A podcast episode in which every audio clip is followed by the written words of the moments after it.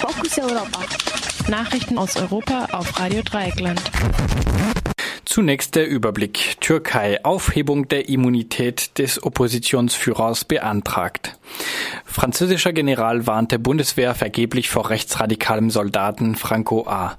Und EU will angeblich immer mehr Geld von Großbritannien. Und nun zu den einzelnen Meldungen. Türkei Aufhebung der Immunität des Oppositionsführers beantragt. Gestern ging beim türkischen Parlament ein Antrag auf Aufhebung der Immunität des Vorsitzenden der Republikanischen Volkspartei CHP, Kemal Kilicdaroglu, ein. Die CHP ist die zweitgrößte Partei der Türkei. Sie ist besonders den Doktrinen des Republikgründers Mustafa Kemal Atatürk verbunden, der auch die CHP gegründet hat. Anträge zur Aufhebung der Immunität richten sich auch auch gegen sechs weitere Abgeordnete der CHP sowie gegen Abgeordnete anderer Parteien. Zwölf Abgeordnete der prokurdischen HDP befinden sich bereits in Untersuchungshaft. Darunter sind die beiden Co-Vorsitzenden der HDP.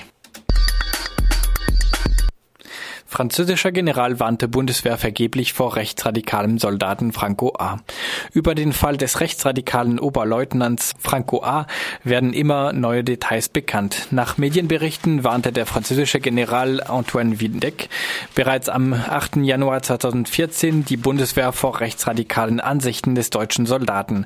Als Leiter der Militärakademie Saint-Cyr hatte Vindec eine von Franco A. eingereichte Masterarbeit gelesen. In der Arbeit hatte sich Franco A eindeutig rassistisch geäußert.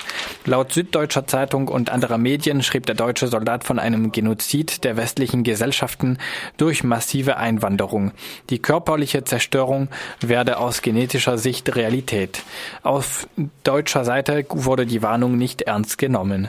Nach einem längeren Gespräch, in dem sich Franco A. Äh, auf Zeitdruck bei der Abfassung seiner Arbeit herausredete, wurde ihm die Chance gegeben, eine zweite Arbeit zu schreiben. Der Vorfall führte führte weder zu einer Disziplinarstrafe noch zu einer Meldung beim militärischen Abschirmdienst MAD. Franco A. war dieses Jahr aufgefallen, als er eine am Wiener Flughafen versteckte Pistole abholen wollte.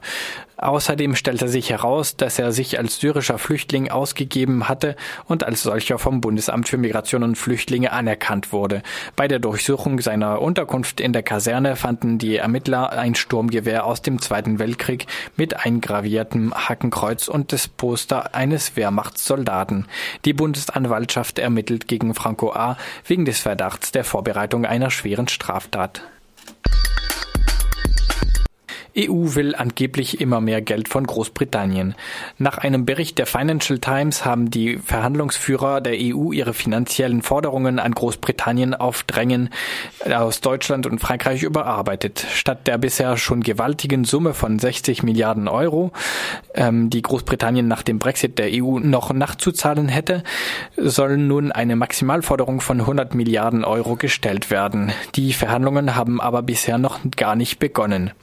Die angebliche neue Forderung kommt zu einem Zeitpunkt, da Großbritannien ohnehin verstimmt ist, weil offenbar aus dem Umfeld des Kommissionspräsidenten Jean-Claude Juncker Details über ein desaströses Treffen zwischen Juncker und der britischen Regierungschefin Theresa May bekannt geworden sind. Aber auch in der EU gibt es Verstimmung, weil Großbritannien, das ja noch immer Mitglied ist, seine Zustimmung zum EU-Haushalt bis nach den Wahlen am 8. Juni verschoben hat. Der Streit mit Brüssel könnte dazu führen, dass sich das britische Wahlvolk um die Ministerpräsidentin Theresa May schart, um ihre Position gegenüber der EU bei den Verhandlungen zu stärken.